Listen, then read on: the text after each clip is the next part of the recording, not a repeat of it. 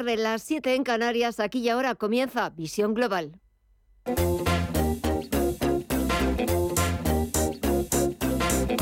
Esto es Visión Global con Gema González. Hasta las 10 de la noche, dos horas por delante, dos horas que estaremos con ustedes para ofrecerles los mejores análisis y las mejores opiniones de lo que está pasando este lunes 13 de febrero, en el que celebramos el Día Mundial de la Radio. Y volviendo a nuestro negociado, los inversores europeos han retomado este lunes las compras en el inicio de una semana marcada por los datos macro, pero también por los resultados empresariales. Vamos al principio, a los datos macroeconómicos. Este martes, pendientes de ese dato de IPC de Estados Unidos clave para la evolución de la política monetaria de la Reserva Federal, mientras que el miércoles se publicará el dato de inflación aquí en España.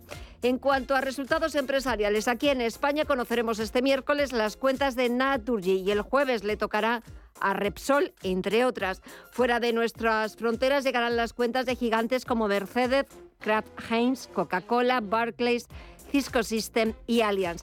Enseguida buscamos el análisis de José Ignacio Gutiérrez Lasso, es presidente de MG Valores, pero antes echamos un vistazo en tiempo real a Wall Street, donde siguen los números verdes, números verdes que van a más cuando quedan dos horas para que la bolsa más importante del mundo eche el cierre y a la espera de ver cómo sale ese dato de inflación mañana en Estados Unidos.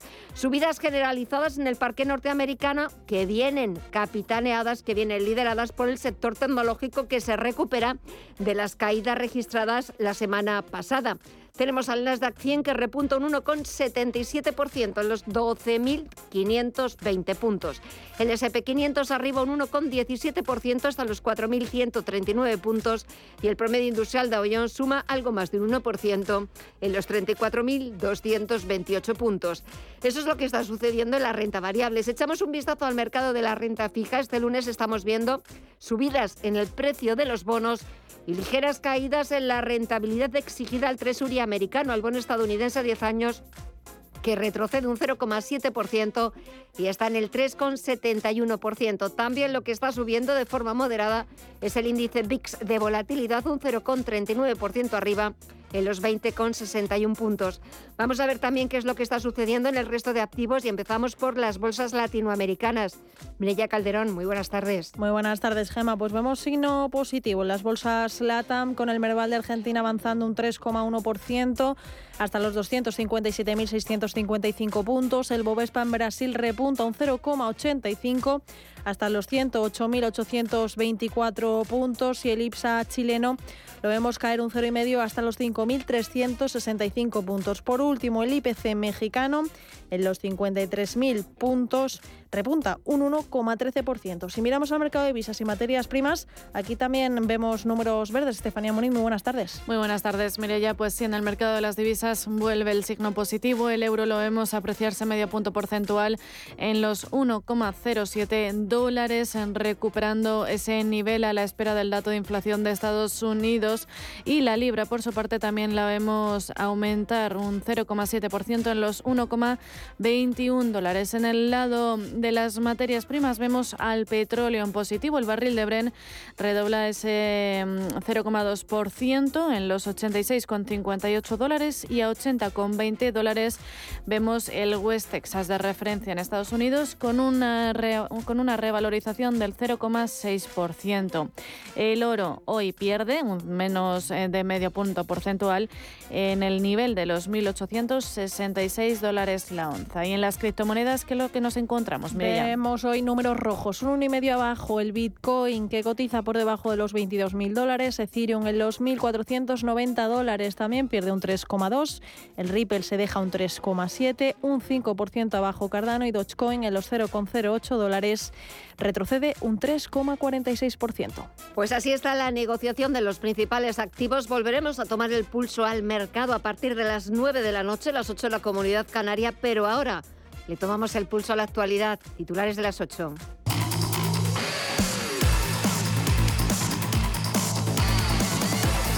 Que empezamos con las previsiones de invierno de la Comisión Europea que mejoran cuatro décimas sus estimaciones de crecimiento para España en 2023 del 1% pasa al 1,4. Bruselas también ha recortado otras cuatro décimas sus previsiones de inflación del 4,8% en otoño al 4,4 de cara a 2024. La Comisión no ha variado el crecimiento previsto para España de un 2% ni tampoco la evolución de los precios que se situará en un 2,3% ya que espera que los efectos de la inflación se vean aliviados por las medidas puestas en marcha por el Gobierno. La vicepresidenta económica Nadia Calviño satisfecha.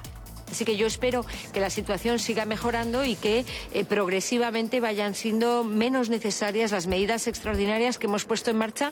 Ya le digo que con determinación y con eficacia y con las que ya hemos movilizado 45.000 millones de euros de, de recursos públicos entre ayudas directas a las familias, a los sectores productivos y reducción de los impuestos y de otro tipo de ingresos públicos. Por cierto, que la ministra también está convencida de que en breve Bruselas desembolsará el tercer pago de los fondos. Estamos trabajando intensamente con la Comisión Europea y yo espero que en los próximos días se produzca esa evaluación positiva de la solicitud del tercer pago por parte de España. Y desde Bruselas, el comisario europeo de Economía, Paolo Gentiloni, garantiza que el tercer pago llegará en los próximos días. Pues seguimos porque el Tesoro Público celebra esta semana dos subastas de deuda, una de letras a tres y nueve meses y otra de bonos y obligaciones con las que espera captar unos 9.000 millones de euros. La última vez que el Tesoro vendió este tipo de letras fue el pasado 17 de enero y en aquella ocasión el interés marginal aplicado a la deuda a tres meses fue del 2,19% y del 2,83% en la de 9. Rentabilidades atractivas para inversores huérfanos de buenas ofertas de remuneración por sus ahorros. Desde el Banco Central Europeo, su vicepresidente Luis de Guindos asegura que los bancos acabarán subiendo la remuneración del ahorro. Yo creo que se va a producir un incremento en la remuneración de los depósitos, lo veremos en los próximos meses, y también está muy ligado a que hay un exceso de liquidez, ¿eh? esa liquidez que nosotros estamos retirando en estos momentos del mercado. Cuando eso continúe, estoy convencido que la competencia en, eh, entre las entidades irá a más y veremos una subida de la remuneración de los depósitos. Y la tarifa de gas natural del mercado libre sigue siendo mucho más cara que la del último recurso de entre 73 y un 139% más alta, según un análisis de Facua. Aunque la mitad de las grandes comercializadoras de gas natural han bajado el precio del kilovatio hora con respecto al anterior estudio realizado por Facua en el mes de diciembre pasado, sus tarifas siguen infladas en comparación con las de En la actualidad, las ofertas de las seis compañías analizadas implican pagar hasta un 139 más por la energía consumida que con la, que con la tarifa regulada. Y en clave judicial, el Tribunal Supremo condena al ex vicepresidente catalán Oriol Junqueras por un delito de desobediencia en concurso con malversación y mantiene su pena de inhabilitación de 13 años, lo que supone que no podrá aspirar a ningún cargo público hasta 2031. La Sala de lo Penal ha tomado esta decisión después de revisar la sentencia del proceso al amparo de la reforma penal que eliminó la sedición y modificó la malversación. Para el PSOE, la sentencia pone de manifiesto que el Partido Popular mentía. María Jesús Montero, vicesecretaria general del partido y ministra de Hacienda. Mintieron, a sabiendas de que mentían y que la sentencia, la revisión de la sentencia, da la razón a lo que siempre ha dicho el Partido Socialista, que se revisaban los delitos, malversación, como ustedes bien conocen, se revisaban eh, justamente para hacer distinción en relación a, las causas graves de la malversación. El Supremo también ha condenado a los ex consellers Raúl Romeva, Jordi Turul y Dolors Bassa por un delito de desobediencia en concurso con malversación. Mantiene su pena de inhabilitación hasta 2031 en el caso de Bassa y 2030 de Turul y Romeva.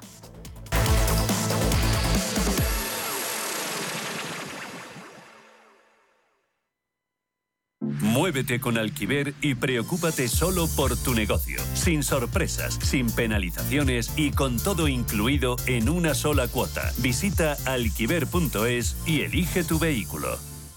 Si caminas solo, irás más rápido. Si caminas acompañado, llegarás más lejos. Luna Sevilla es su asesor patrimonial de referencia. Prestando nuestros servicios como agentes de Caser Asesores Financieros, somos una empresa con amplia experiencia profesional y una clara apuesta por la formación de calidad, la información transparente y objetiva y por el asesoramiento financiero personalizado y continuado. Si desea más información, visite lunasevilla.es o llámenos al 91 762 3442.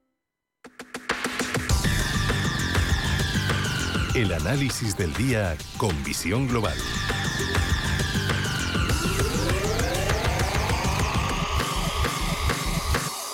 Y el primer análisis lo buscamos con José Ignacio Gutiérrez Lasso, es presidente de MG Valores y economista. José Ignacio, muy buenas tardes.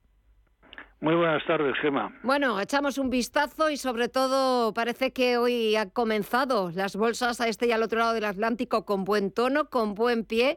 A la espera de mañana ese dato de inflación en Estados Unidos, el miércoles conoceremos el dato de inflación en España, pero sobre todo todas las miradas de los inversores del mercado están puestas en ese dato de inflación de Estados Unidos. De mañana, sí. ¿Verdad? De mañana que va a ser clave, no solamente para ver la política monetaria de la Reserva Federal, sino un poco también para ver por dónde puede ir el mercado. Bueno, sí, en esto hay una hay una cierta, bueno, no una cierta, hay bastante confusión en este momento. Quiero decir, los mercados han, han respondido muy bien y se están preparando en un tono muy positivo, ¿no? Incluso ahora tenemos a Nueva York pues con todos los índices superando un 1%, incluso el Nasdaq un 1,5%, etcétera. Pero luego cuando cuando ves las opiniones pues eh, de los analistas, la verdad es que no se ponen de acuerdo. Quiero decir que los resultados de, de las bolsas son más bien frutos de una estrategia eh, optimista sobre la cifra que sepamos mañana. Mañana a las dos y media de la tarde, hora española, tendremos la, la cifra exacta de, de la inflación del mes de enero en Estados Unidos. Y hay de todo. Vamos a ver, llevamos seis meses seguidos de caída de la inflación. y hay quien piensa que eso no es normal, digo en Estados Unidos. De hecho, el Wall Street Journal ha hecho una especie de encuesta entre unos 30 35 analistas de Wall Street y llegan a la conclusión de que la cifra de mañana será más 0,4. Es decir, que la inflación habría subido en el mes de enero un 0,4%. Bueno, parece que las bolsas han recogido también esa noticia porque ha salido en todos los periódicos y sin embargo bueno, pues los vemos subiendo. A lo mejor lo que quiere decir es que no tiene importancia y que se esperaba que después de seis meses consecutivos, pues fallara un mes, cosa que es más que normal, para luego seguir bajando los meses siguientes. Bueno, en enero, enero suele ser un mes de subidas, ¿no? Y concretamente se basaban en en un componente del, eh, del índice de precios al consumo, que es el de la venta de coches usados. Y es que parece ser que la venta de coches usados, que se había desplomado los meses anteriores, ahora en enero no solamente no se ha desplomado, sino que ha subido un 30% de precio. Y claro, que ese componente es precisamente el que, eh, junto con otros, pues realmente lo que había hecho era eh, pues subir el, el, índice. Bueno, mañana veremos. Mm. Sin embargo, hay otros muchos que lo que hacen es que suponen que mañana será el séptimo mes de bajadas. O sea, que digo que está muy confuso e incluso la Reserva Federal uh, ha opinado, bueno, alguno de la Reserva mm. Federal ha opinado que, la realidad pues no la tienen muy clara qué es lo que va a ser. no sé si es cierto o no, pero efectivamente no hay no hay una cifra clara ni hay una cifra aproximada más o menos, sino que que simplemente ah, hay una espera. Hay una espera hasta mañana a las dos y media y, se acabó la función. Ocho y media hora de Nueva York, media hora antes de que abra la bolsa y para de contar. Exacto, todas las miradas. Sí, todas las miradas están puestas en ese, en ese dato, sobre todo si viene a confirmar o no, como tú estás diciendo, todavía esas dudas que hay y, esa confusión, porque nadie tiene claro eh, cómo va a salir ese dato, si va a seguir esa senda de desaceleración, tal y como el presidente de la Reserva Federal, Jerome Powell, decía hace unos días que el proceso ya había comenzado, aunque todavía quedaba un largo camino y trabajo por hacer. Salga como salga ese dato, si continúa desacelerándose o hay un alto en el camino, la Reserva Federal va a seguir subiendo los tipos de interés este año. Quizás a lo mejor no de una forma tan agresiva, pero eso sí que es al 100%, eso está... Eso por descontado. eso. por descontado.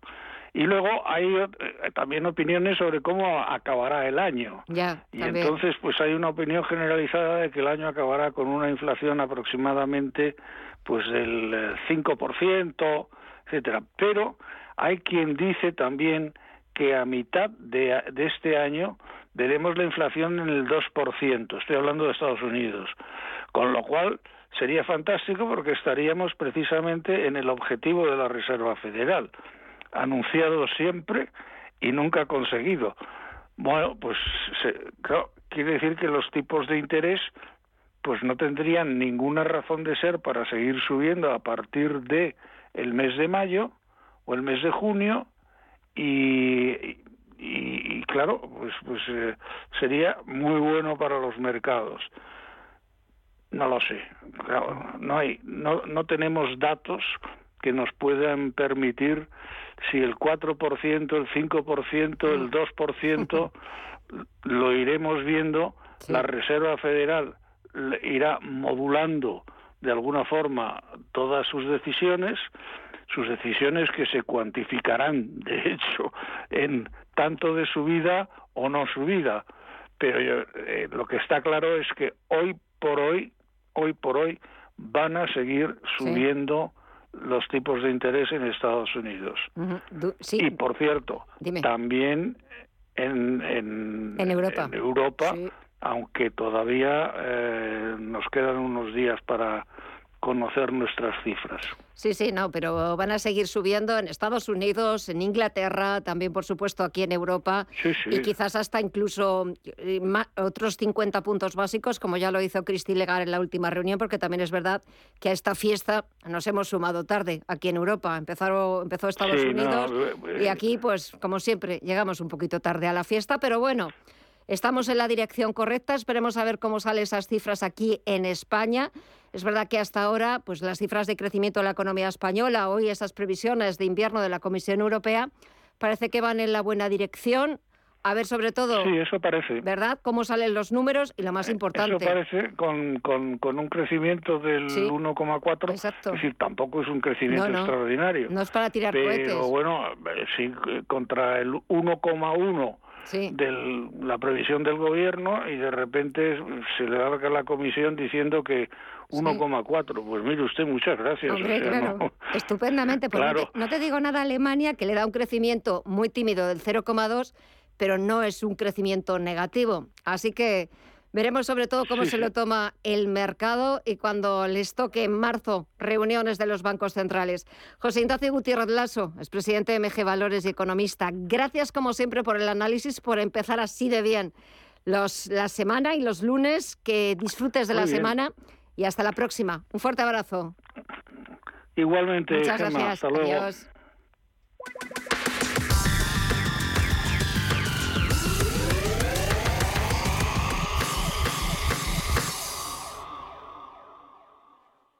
Bienvenidos al día de vuestra boda. En el Hotel Princesa Plaza Madrid os ofrecemos distintas opciones de espacios, atención personalizada y un equipo de profesionales a disposición para ayudaros a diseñar vuestra boda. Para que la celebración de vuestra boda se transforme de especial en espectacular, entra en princesaplaza.com y empieza a soñar.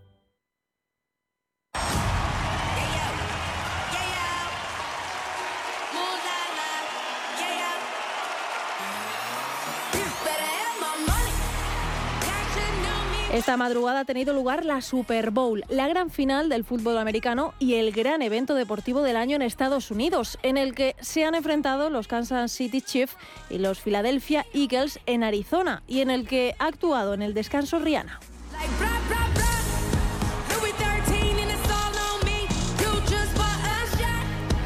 El partidazo, capaz de paralizar el país todos los años, se caracteriza por las cantidades ingentes de dinero que mueve. Y este año no iba a ser menos. De hecho, se estima que el impacto económico podría superar los 600 millones de dólares en total, con unas entradas que iban desde los 3.800 euros hasta los 23.000 euros sin tener en cuenta la reventa.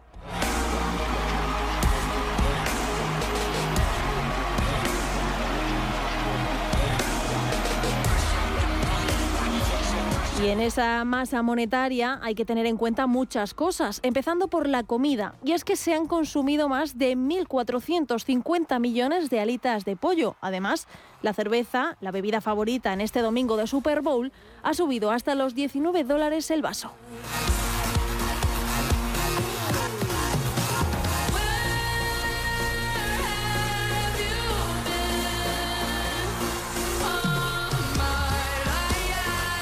Por otro lado, la gran expectación por el evento también beneficia a las tiendas de tecnología, que han preparado campañas de marketing específicas para aumentar sus ventas en la semana del partido, porque la gente que lo ve desde casa quiere hacerlo detrás de una pantalla de 85 pulgadas.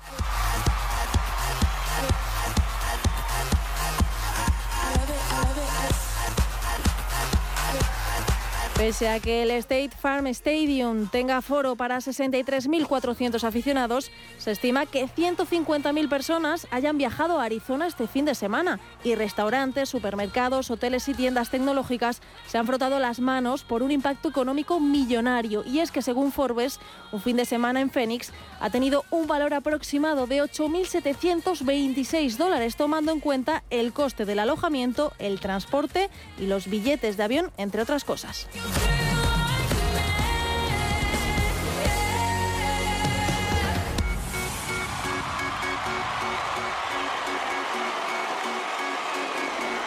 Se estima que el gasto medio de los estadounidenses para este día ha sido de 115 dólares por persona para ver el partido este domingo pasado. Y para sacar máximo provecho, restaurantes, bares y los organizadores de los festivales previos a la Super Bowl han invertido en la contratación de cocineros y camareros extra para trabajar en el fin de semana.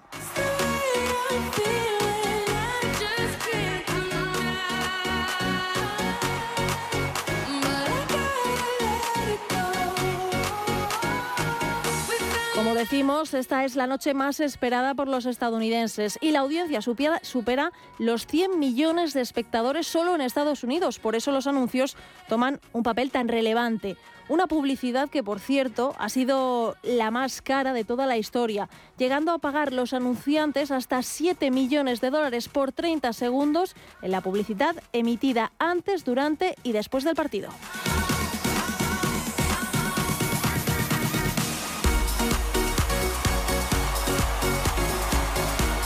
Y si a esto le sumamos las apuestas, tanto online, presenciales o las más informales, que son la otra gran pata del evento a nivel de ingresos, podemos hablar de un partido que mueve más de 5.000 millones.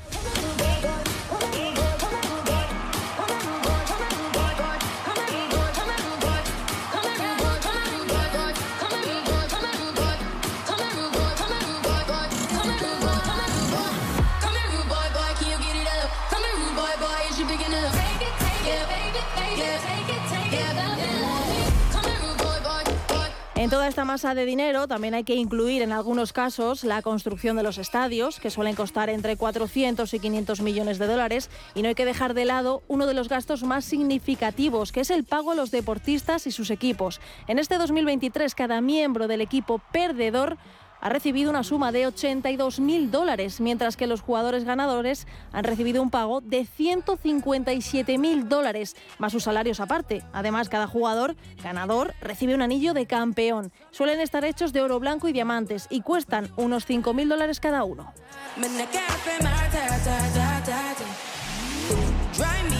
Y no hay que dejar de lado el trofeo, diseñado por la joyería Tiffany y con un valor de unos 25.000 dólares. Y tampoco el balón de fútbol americano de cada Super Bowl, que tiene un precio de 200 dólares.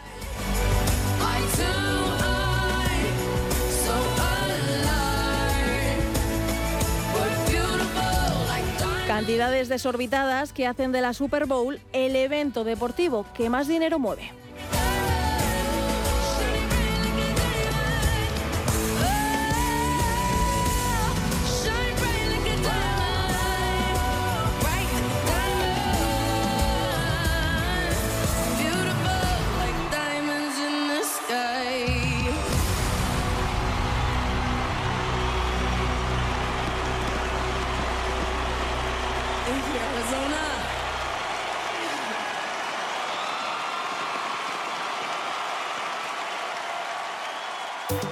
¿Quieres saber más acerca del hidrógeno? H2 Intereconomía te cuenta las últimas novedades, avances tecnológicos y entrevistas de interés sobre este medio energético. Los martes, de 11 y media a 12 de la mañana, H2 Intereconomía, presentado por Rubén Gil, tu espacio semanal sobre el hidrógeno. Porque en Radio Intereconomía apostamos por el sector energético y la energía limpia. Información internacional.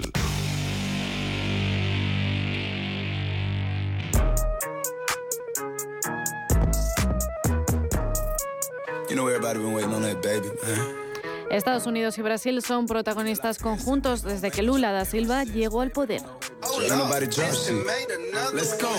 El expresidente Jair Bolsonaro salió del país el 30 de diciembre, dos días antes de que se produjera la toma de posesión de Lula da Silva en Brasil y se dirigió Bolsonaro a Florida. Actualmente está pendiente de un cambio de visado para permanecer más tiempo. Respecto al acto de asalto al Capitolio brasileño, Bolsonaro declaró en un comunicado que condenaba el mismo, desligándose de aquellos que lo culpan de incitar a sus seguidores a llevar a cabo el posible golpe, el intento de golpe. Desde el 14 de enero, la Fiscalía incluye a Bolsonaro en su lista de investigados.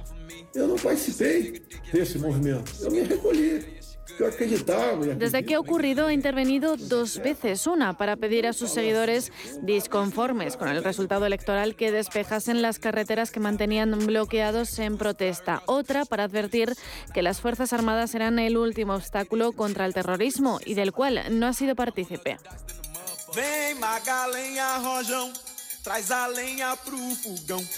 Ahora el actual jefe de Brasil, Lula da Silva, se ha reunido con su homólogo estadounidense Joe Biden en Estados Unidos, donde ambos han condenado el extremismo y la violencia política. No solo han hablado de democracia, sino también de relaciones comerciales y de la guerra de Ucrania.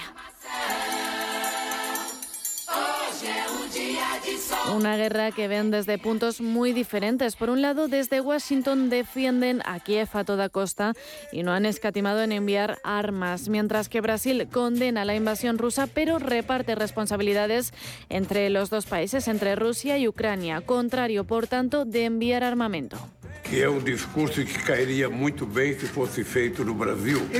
En esa declaración conjunta, aparte de condenar el asalto, también han reforzado su unión por la democracia. En cuanto a las relaciones comerciales, China es el principal socio de Brasil, unidad que el brasileño pretende reforzar con una visita en marzo a Pekín. El año pasado, las exportaciones de bienes del país sudamericano al asiático fueron de 89 mil millones de dólares, pero Estados Unidos también sigue siendo muy importante tanto que es el segundo socio de Brasil y para la Casa Blanca, Lula es uno de los diez principales colegas en materia comercial. De hecho, juntos contribuirán, tal y como han destacado, a mejorar la deforestación, el cambio climático y el Mercosur.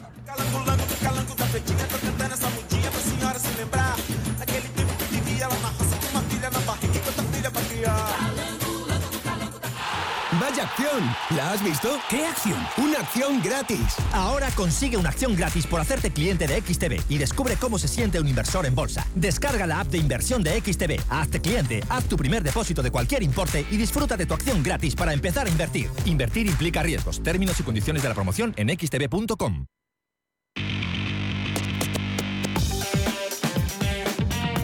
En Radio Intereconomía, Visión Global.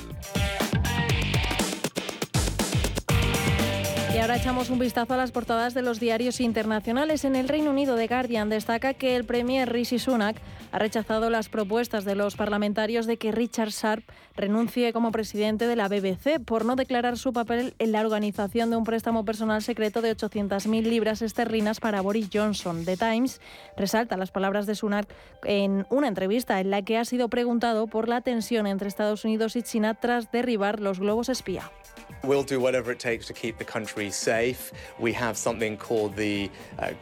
En este sentido, dice que harán todo lo posible por mantener el espacio aéreo del Reino Unido de manera segura, listos para derribar cualquier globo y leo en el Financial Times que el Brexit le ha costado al Reino Unido 29.000 millones de libras en inversión empresarial. En la prensa francesa, Le Monde lleva un informe de la UEFA sobre la final de Champions entre el Real Madrid y el Liverpool celebrada el 20 de mayo en mayo de 2022. El propio informe revela que la UEFA no tomó las medidas de seguridad suficientes para evitar una catástrofe aún mayor. Le Figaro se ocupa de la huelga que se avecina en Francia, esta vez de médicos, para reclamar mejoras salariales. Le Seco, por su parte, recoge que en el país galo se ha ampliado un mes más el subsidio de los carburantes, valorado en una ayuda de 100 euros. En Alemania, el Frankfurter Allgemeine señala que la CDU gana en la repetición de las elecciones en Berlín por primera vez en 22 años. Eso sí, deberá formar coalición para poder gobernar y el Handelsblatt debate la posibilidad de que suba el precio del transporte público en Alemania. Al otro lado del Atlántico, The New York Times resalta que las autoridades están intentando averiguar qué son los tres objetos voladores no identificados que los aviones estadounidenses han derribado. Karine Jean-Pierre, portavoz de prensa de la Casa Blanca, ha bromeado con la prensa afirmando que en ningún caso se trata de actividad extraterrestre. The Washington Post, por su parte, sostiene que China ha explicado que al menos 10 globos estadounidenses han volado su espacio aéreo desde 2022 y The Wall Street Journal titula lo que se entiende de la reorganización Renault-Nissan sobre la industria automotriz mundial. Y terminamos con la prensa latinoamericana. El Clarín argentino actualiza el mercado del blue dólar. El Universal de México explica que el canciller Marcelo Ebrard ha informado que el país donará 6 millones de dólares a Siria como apoyo por los sismos que han afectado dicho país. También a Turquía. Terminamos con el oglo brasileño que plantea una reforma tributaria para reducir el coste de producción y promover una mejora en la economía en la prensa internacional, sobre todo esa preocupación en Estados Unidos, pero también aquí en Europa. Hemos escuchado al premier británico, a Rishi por esos objetos identificados a gran altura. Parece que va creciendo la tensión entre Estados Unidos y China. Y de eso y de muchas más cosas, como por ejemplo del último Consejo Extraordinario Europeo celebrado en Bruselas y esa posible adhesión de Ucrania a la Unión Europea, vamos a hablar en los próximos minutos y lo hacemos con Frederick Mertens. Es coordinador y profesor del grado de Relaciones Internacionales de la Universidad Europea de Valencia. Muy buenas tardes, Frederick. Muy buenas tardes, Gemma. Bueno, tenemos ahora, por si nos faltaban noticias interesantes por si nos faltaban focos de fricción en el mundo. Ahora también tenemos los globos espía chinos y esos objetos no identificados a gran altura que Estados Unidos está derribando. Sí, con eh, un poco de ciencia ficción, preguntándonos, por lo menos hay eh, en el Pentágono, eh, hay preguntas si, si se trata de extraterrestres. Sí. No, pero eh, la, como bien dices, la situación está muy, muy tensa. Sí. Porque a través de, de, los globos, los chinos están eh, testando la capacidad de Estados Unidos y, y uh, indirectamente a los aliados en reaccionar. Están examinando nuestra capacidad de reaccionar frente a unas posibles eh, operaciones o actuaciones eh, de ellos cuando estamos ocupados con otro frente, mm. que es el frente eh, ruso. Sí. Nada ha cambiado desde la Guerra Fría. Mm. No, está visto que nada ha cambiado desde la Guerra Fría, que siguen los mismos polos, los mismos focos de, de, tensión. A ver al final en qué queda todo este asunto entre Estados Unidos y, y China, porque es verdad que está creciendo la tensión eh, entre los dos países con a costa de esos mm, objetos no identificados.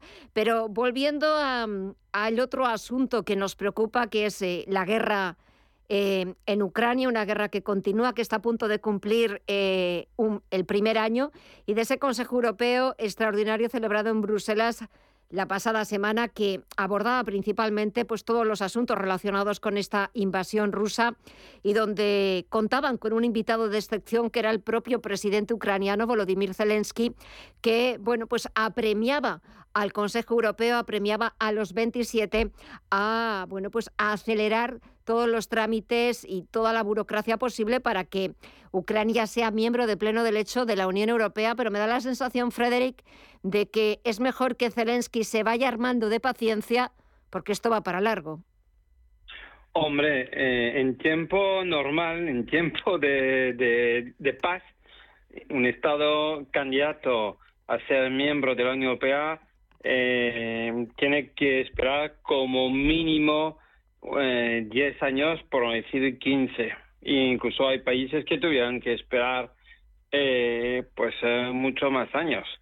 Mm, podemos hablar de España, podemos hablar de, de Reino Unido, que es la que entró en los años 70, eh, pero incluso eh, se quedaron los ingleses varias veces con las puertas cerradas porque un general francés por no decir el general de Gaulle, no quería ver a los británicos en el club europeo. Entonces, en las condiciones en las cuales estamos, con un país que está eh, en, implicado en una guerra de invasión, pero que también puede desembocar en una guerra civil más adelante o por lo menos unas tensiones balcanizadas eh, porque, claro, en la parte este de Ucrania tenemos a mm, lo que queda de la población, pues población a favor probablemente de los eh, rusos. En fin, no va a ser una zona pacificada y difícilmente un país en estas condiciones puede formar parte del club europeo.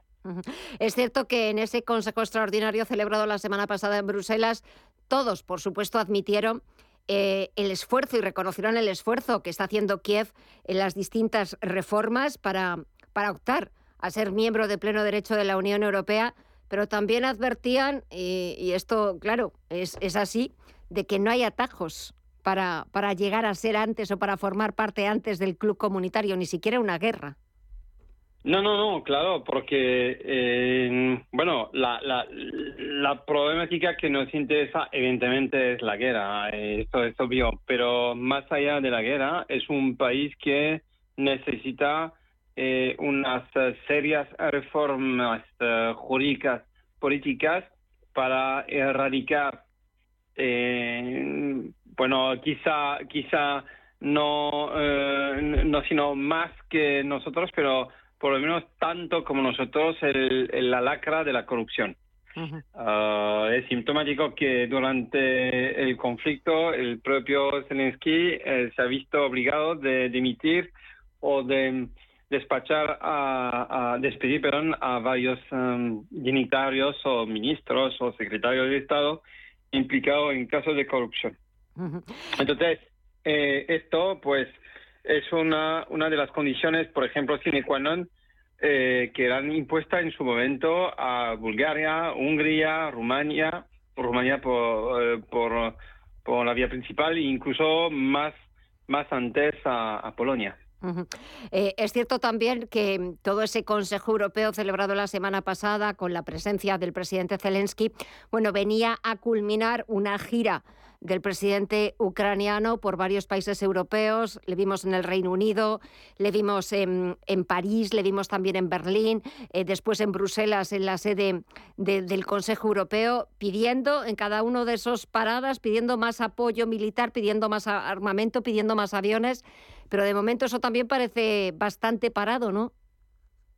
Porque eh, los occidentales, cada vez que hacen un paso adelante al entregar armas pesadas eh, a los ucranianos, cada vez hacen un, paso, un paso adelante hacia el concepto de la co-beligerencia, que, que es un concepto inventado por eh, necesidades periodísticas, porque legalmente o de cara al derecho internacional esto no, no existe. ¿Estás en guerra o no estás?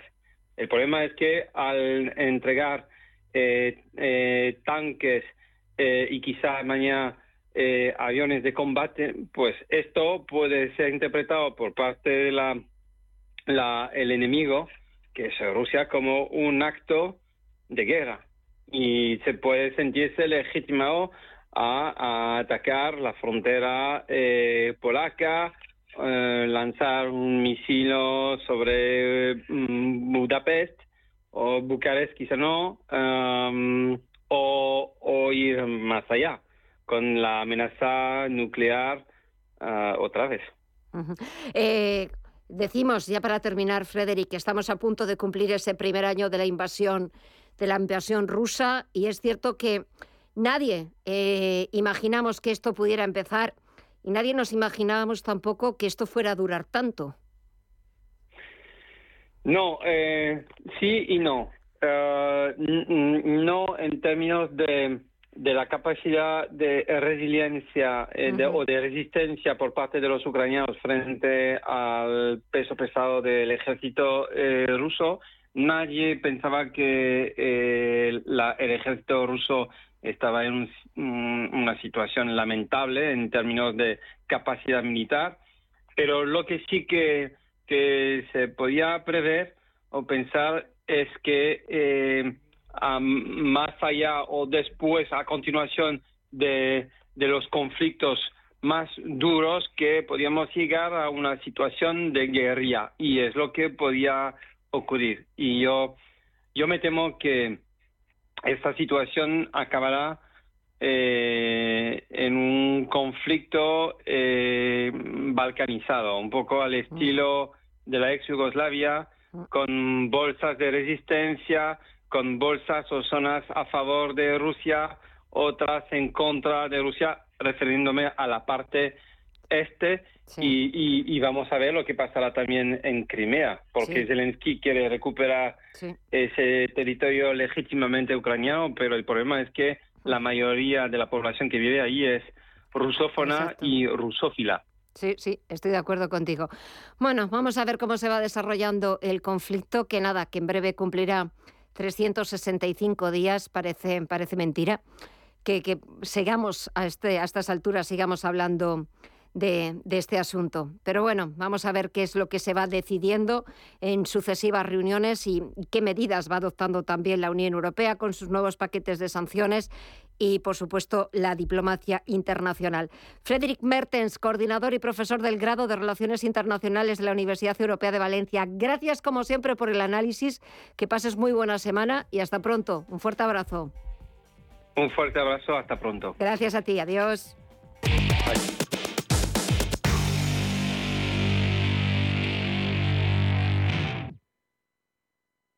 Vale que lo compres online con lo último en ordenadores.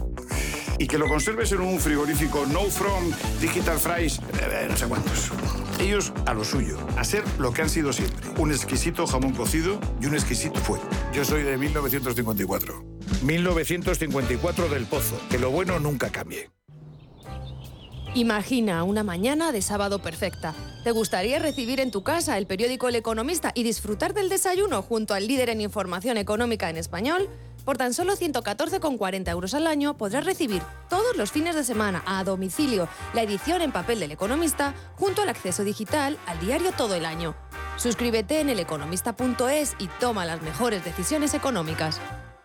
Los nuevos conceptos energéticos son ya un presente. Por ello, en Radio Intereconomía nos sumamos cada semana a I más Verde, un programa sostenible y eficiente, productivo e innovador en el que analizamos etiquetas tan conocidas como eco, cero, bajas emisiones, descarbonización o renovables. Recíclate cada martes de 2 a 3 de la tarde en Radio Intereconomía con José Luis Pichardo y descubre el futuro más verde.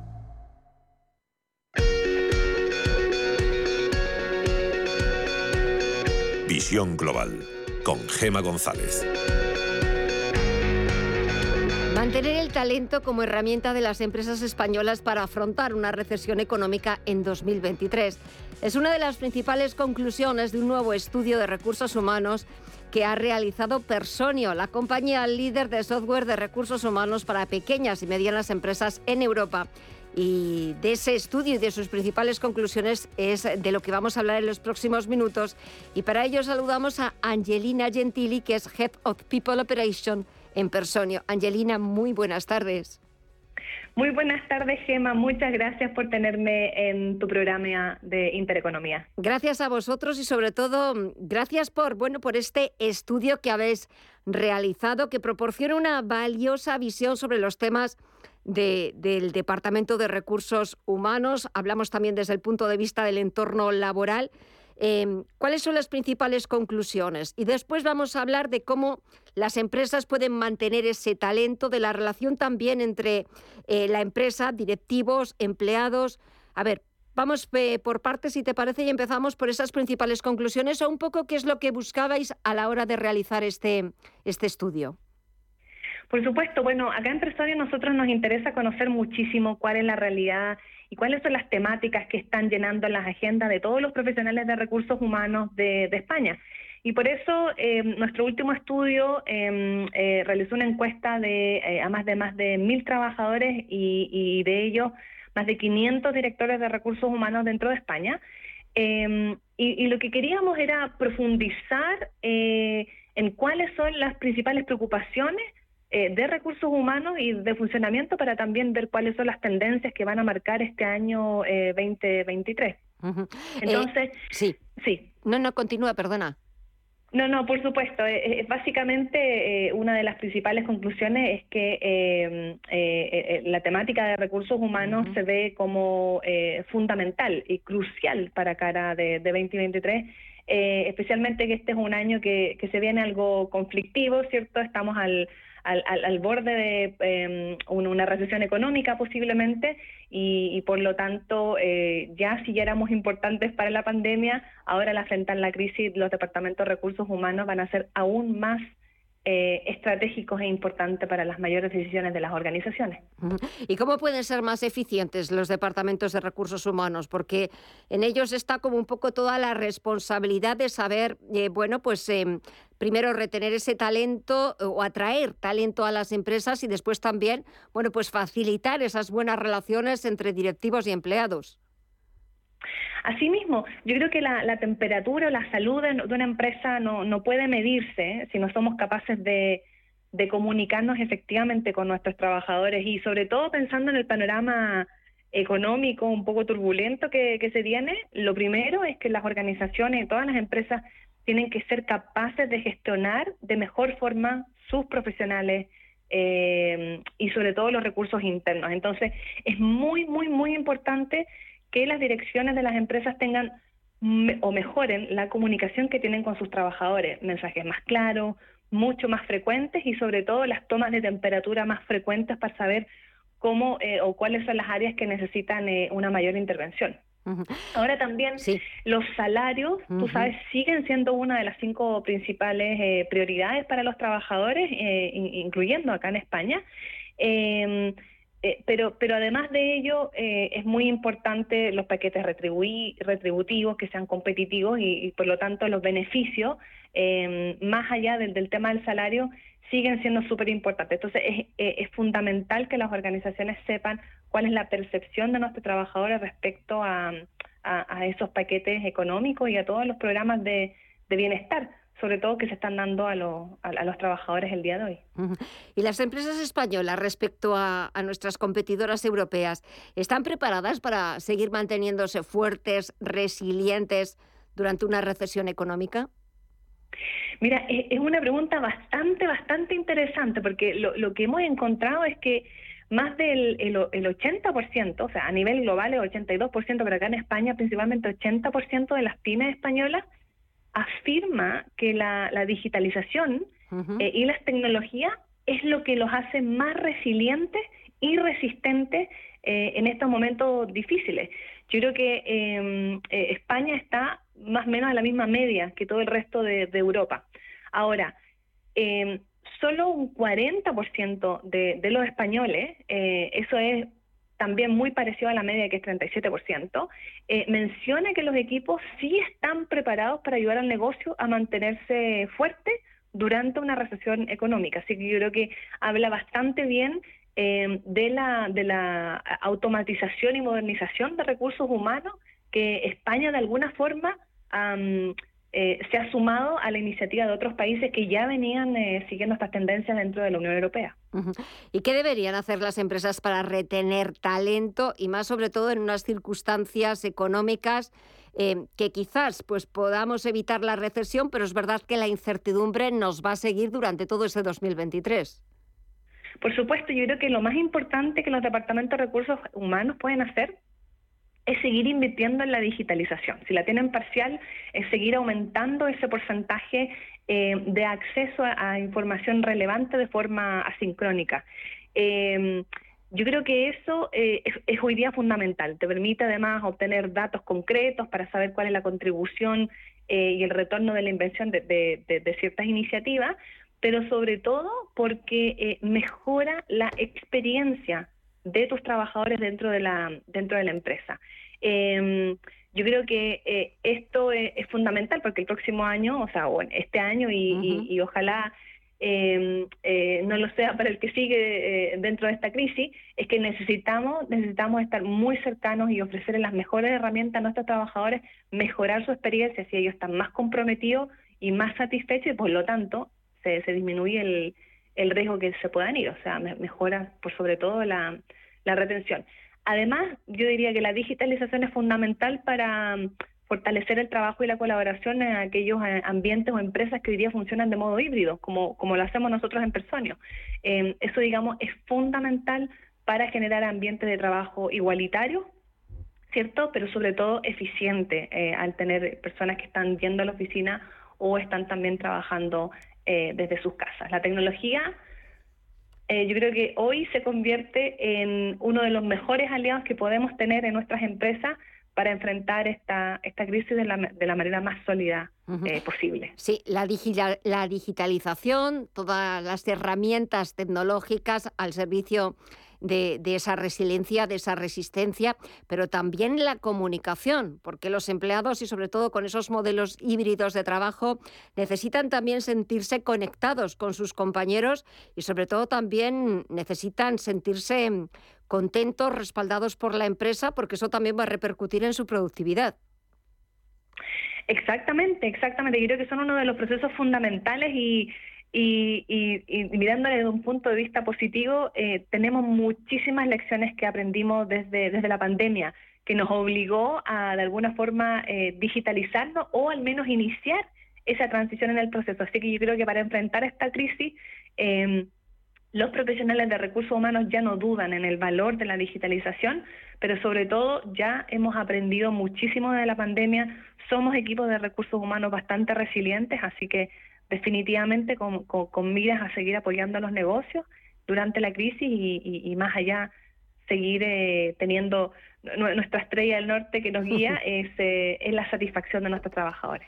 Y respecto a nuestros vecinos europeos, no sé si los, el estudio que habéis realizado en Personio muestra eh, grandes diferencias o, también las empresas europeas, pequeñas y medianas empresas europeas, eh, los retos que tienen, esa necesidad de retener talento, de atraer talento, también de alguna forma son las mismas necesidades que tienen las empresas españolas? Absolutamente, el estudio muestra em, eh, dentro de las preocupaciones más importantes eh, son bastante estables a través de, los países. Lo que, lo que sí se muestra que España se diferencia un poco del resto de la Unión Europea es, eh, es el temor a perder el trabajo. Eh, el, temor aparece como una de las variables más principales, eh, como, como, como, una causa de, de preocupación. Eso, eso definitivamente es una de las diferencias más marcadas con, con respecto a otros países, pero, pero en respecto a, preparación de los departamentos de recursos humanos, España está un 40% eh, sintiéndose más seguro comparado a un 37% del, con el resto de la Unión Europea. Así que, eh, especialmente para las empresas pequeñas y medianas, yo creo que España ha, entendido y comprendido el mensaje y ya eh, muchas empresas están invirtiendo en, buscar eh, unos mejores paneles tecnológicos eh, para poder sobrevivir a, las reglas de hoy en día, eh, que es la digitalización y los modelos híbridos. Exactamente.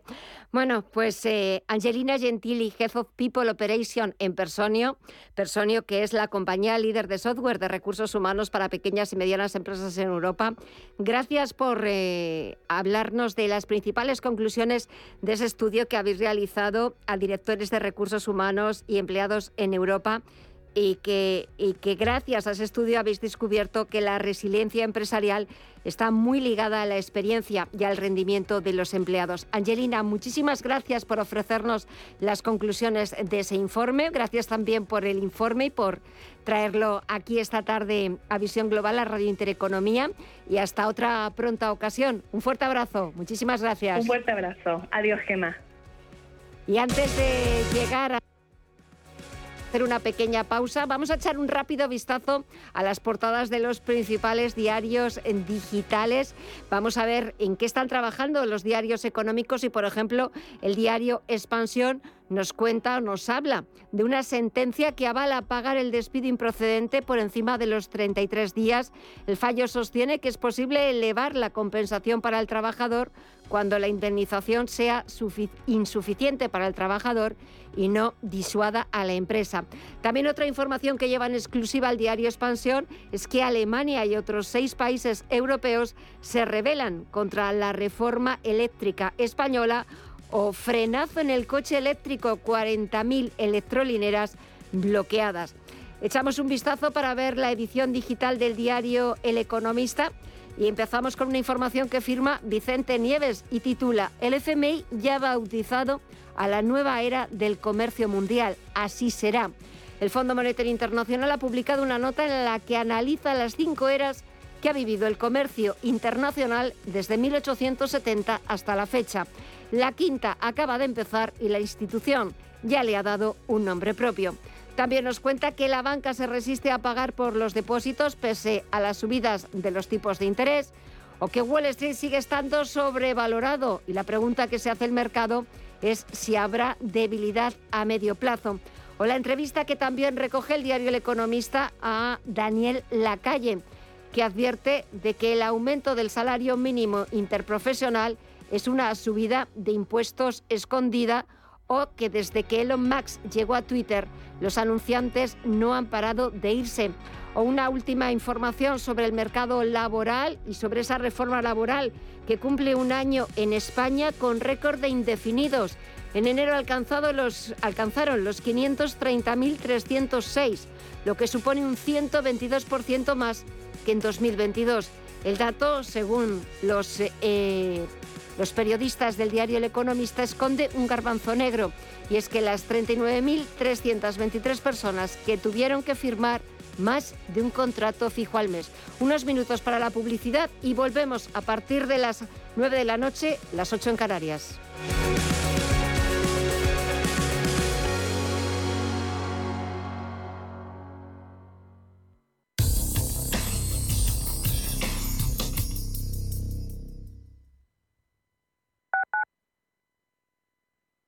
¿Hemorroides? Laboratorios Eterlic le ofrece el mejor antihemorroidal del mundo, Hemor.